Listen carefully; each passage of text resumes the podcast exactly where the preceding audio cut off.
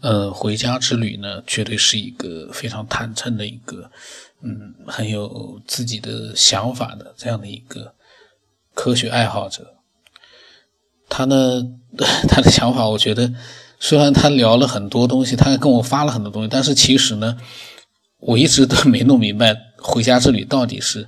呃怎么想的。那那他呢，呃。在很多时间之前，他也给我发了一些，呃，听到我和史密斯的一期节目之后呢，他的一些想法，好像是关于人工智能的。嗯，这一期九天和那个史密斯和插班生的那一期节目，我刚刚有听完。嗯，我突然想到一点，刚刚你在节目中谈到人工智能，嗯。呃，有的人觉得人工智能不能超越人类，有的就觉得像就像九天你是站在那个啊霍金那一头，觉得好像有可能，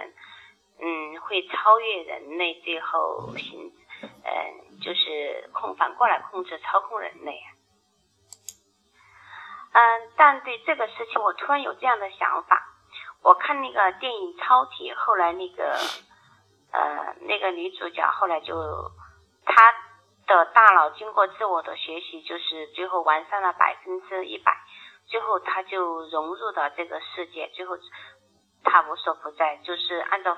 有的说法就是达到了永生这样这样一个一个状态，他他没有办法死去，呃，但是他又不是以形体的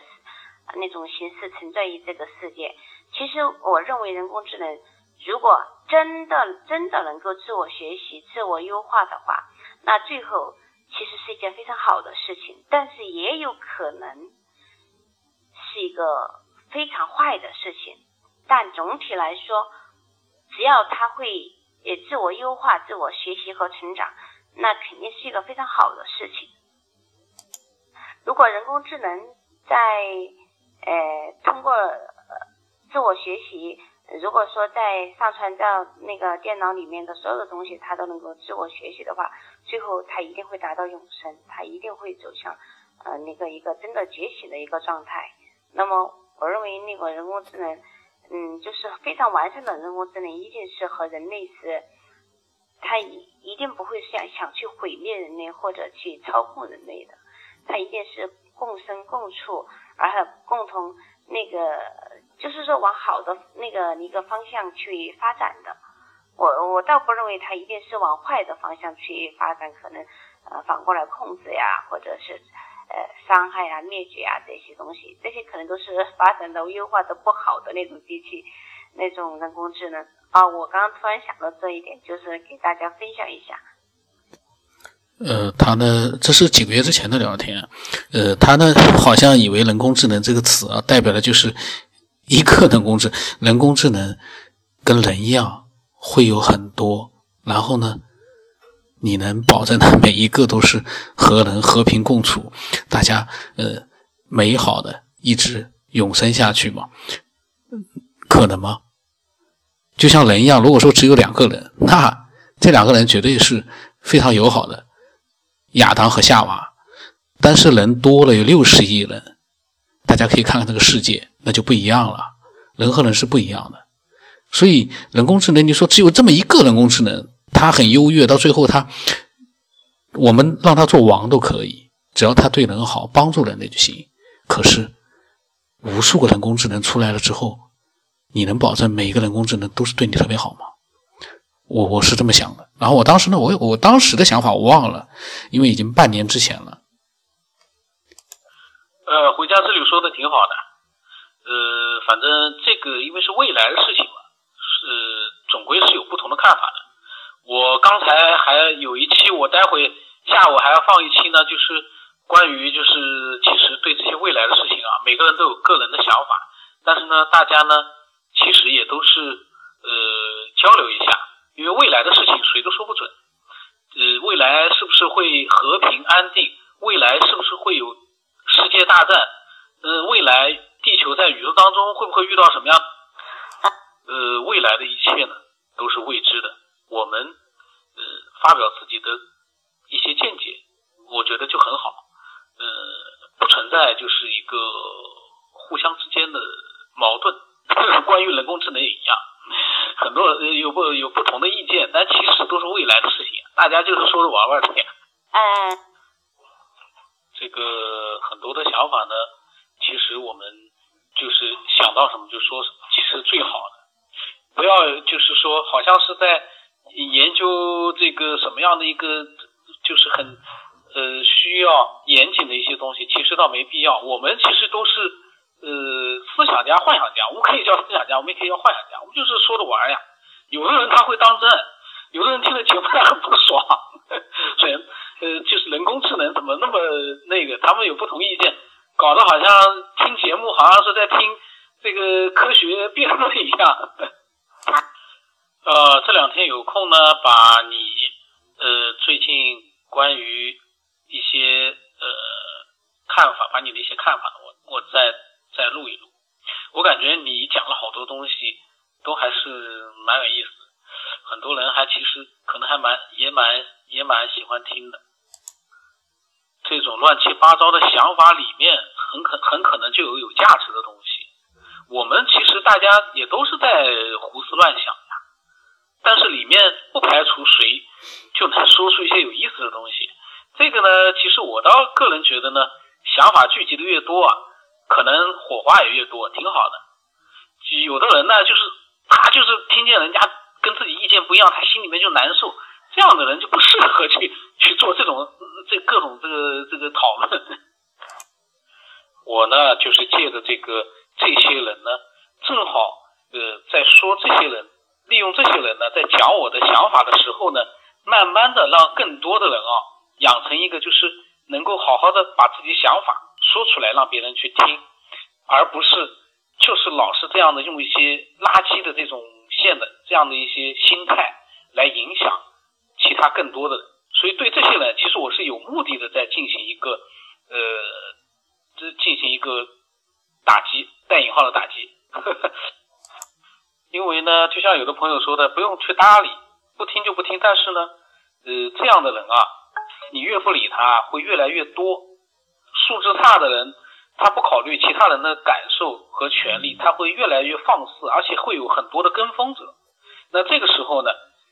每个人如果说都对他针对他这样的一个行为去讲一下自己的看法，其实会好很多。这种。这种人说句实话，你必须要去讲，不讲不行的。所以我知道有的时候会占用很多啰嗦的时间，让人家觉得说，但是我都是有意的。然后呢，他呢给我后来几天呢，他给我发了一些呃什么样的一个什么飞船呐，出现在了哥斯达黎加圣约翰附近啊那种视频。这个呢，我是我是觉得我跟他讲讲有意思，可是呢我。个人都不太有兴趣，因为，呃，只要不是非官非官方的，全世界每个国家的那个大的那个电视台播出的正正规的新闻，这种视频基本上你不能去相信他的。你去相信他真的有这样的一个视频的话，那轰动全球的，说句实话，不可能只是出现在搜狐了，那个是应该是出现在全世界各大地方了。飞船出现了，你这玩意。不是一件小事，所以像这样的一个视频，网络上多如牛毛，但是我都没太太大兴趣，因为呃，我相信百分之九十九点九是假的。但是那一万，假如网络上有几万条，我去筛选也没有太大意义，里面说不定有那么几个是真的，但是我们没有能力去做这个筛选，何必要浪费时间去去看这些东西呢？我就不太有兴趣。然后呢，呃，后来呢，他又给我发了一个。文章说，题目呢是德国一九三九年就造出飞碟了，你还相信现在有外星人的 UFO 吗？嗯，我我呢当时跟他讲，我说现在的还做不出来，所以我觉得作为故事来说还是很有意思的，因为我要鼓励一下回家之旅，因为他发的这些东西呢，其实，嗯，我一看我呢个人是觉得真实性，呃，从逻辑上来讲啊，一九三九年就造出飞碟来了。德国人当然是很先进的，可是飞碟一九三九年就能造出来了。一九三九年我们国家当然跟外国差距很大，可是飞机都还很难造得出先进的东西，飞机出来，飞碟就造出来了。那个圆盘子就能飞上天了。所以呢，呃，有些东西呢可能是真的，但是我个人呢我并不相信，我也不太有兴趣去看，因为这玩意现在的飞碟确实也没造出来啊。你那个无人飞机总不算不能算是它是飞碟吧？然后呢，呃，我说，但是如果有的话呢，那是很有意思的，就是也许呢是一种比人类高级的地球人种，就是说它比我们现在有的大多数人类高级的那样的一个人种造出来的，可是。并没有一个确切的依据啊，全部是网络上的流传。这个呢，流传你也可以相信，因为每个人呢，呃，都有自己的主见。可是呢，从我个人来说呢，我不太愿意去相信，因为毕竟这个中央电视台没放。中央电视台虽然说新闻联播大家也觉得，对吧？但是呢，像这样的重大新闻，还是要看一些官方的东西的。呃，非官方的呢，你去看呢也可以。可是呢，呃，我个人呢就。就不太相信了，然后呢，我说也有可能真的在南极，因为那个文章里面可能说这个飞碟德国人呢把它放在南极了。我说应该是比人类高级的文明。那回家之后自己当然也说他是看看玩玩，他不知道真伪的。嗯，那么那段时间呢就聊了这样的一些话题，然后那个文章呢那是一个视频，那么里面说呢，呃，他说飞碟呢。有一些呢是人类自己研制的，是超时代的梦幻飞行器，是德国的一个什么样的一个造型的飞碟？但是这门手艺失传了。他说，呃，然后呢就，呃，放了一个德国人当时的飞碟的视频，说这个德国人最早的这个一型飞碟呢有两个原型，直径呢有二十五米，成员有八个人，速度达到了令人惊奇的四千八百公里每小时。哎呀，这些人造谣也造的要像，也也也稍微真实一点的。然后说呢，呃，飞行呢维持在较低的高度，改进了神秘的燃料配方和发动机之后呢，这个飞碟的速度达到了难以置信的瞠目结舌的一万七千公里每小时，而且续航时间达到了惊人的十八个小时。啊，是这样的文章，如果说你把它当成真实的话，我觉得，当然可能是我的理解力，我。可能是我的理解力有问题，我个人认为这纯粹就是，呃，科学幻想吧。然后里面说呢，为了抵抗令人惊奇的高速度带来的高温呢，呃，和抵抗高速度的影响呢，说党卫队当中先驱的冶金专家为他们配置了特别配置了合金装甲，并且呢，这种合特种合金装甲装备呢，在飞碟上面装备在飞碟上面。他说他有一个单一的船体，就早期测试当中呢，呃，有两管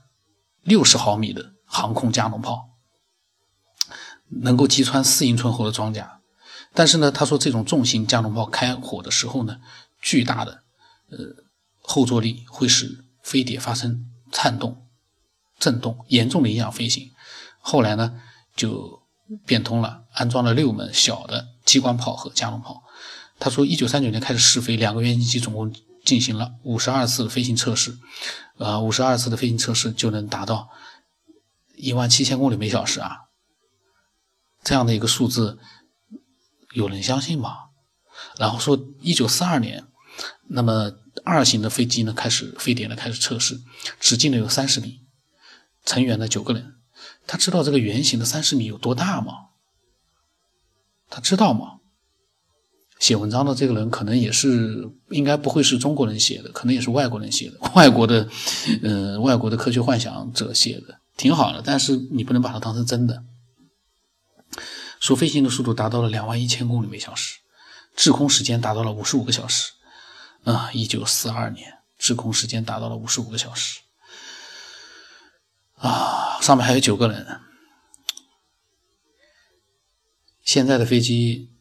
如果不是太空飞船的话，现在的飞机只要是载人的飞机，滞空时间都不可能达到五十五个小时。一九四二年说德国人已经达到了这样的一个飞碟的一个技术，呃，反正呢就是这样一篇文章吧。嗯，然后还有一些图片，这些图片说后来三型飞机飞碟又出来了，非常牛，直径有七十米。成员呢，三十二个人，直径七十米的一个大飞碟，成员只有三十二个人，速度达到了四万公里每小时，这就是纯粹瞎说嘛。然后呢，说该型飞碟拥有三倍厚度的外星技术的防护外罩，续航时间达到了七到八个星期，进行了十九次的飞行测试。一九四五年，这款飞非典呢，被外星的超前文明用来撤退运送工作。后面还有什么四星啊，第三帝国的边界基地啊，在南极洲啊，还有嗯，很多很多的很多。总之呢，我也挺无语的，因为我呢之前我没怎么细看，我刚才因为呃，我一看时间还比较还还有时间，我就打开来看了一下。呃，其实呢，这是一个非常好的一些娱乐的一些科幻故事的素材。可是，如果说在节目里面，嗯，去讲的话，我觉得，嗯，把它来作为一个你把它当成是真的一个东西。来讲的话，那你那就是一个呃很无聊的事情了。因为我觉得呢，嗯，这样的东西呢，娱乐一下可以，但是你不能让有的人会觉得真的就有这样的事情啊。一九三几年，上次好像有一个爱好者就说，他说德国人、外国人早就把飞碟做出来了，但是呢，那个飞碟在哪呢？那个飞碟难道在网上图片发发的就做出来了？现在造这样的一条新闻成本有多少嘛？我都可以造出来，所以，嗯。有的时候，人的分辨能力啊，呃，真的很重要。嗯嗯，今天呢，因为后来一不留神的又扯到飞碟上去了。那如果你有你的真实的经历和想法的话呢，欢迎你把它告诉我。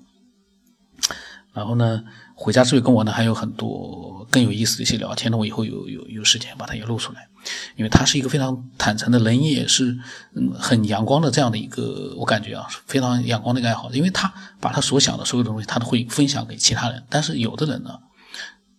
就不会了，他全部放在心里面，嘴上只是来一句啊，都是些什么民科啊，什么科学都不懂啊，在这地方呃胡言乱语啊，什么什么。那这样的一些人是很很可怕的。那我觉得呃，如果你能够也分享你的各种各样的想法。那可以添加我的微信，我的微信号码是 B 二五什么八不知道什么八，那微信的名字是九天以后。那今天到这里。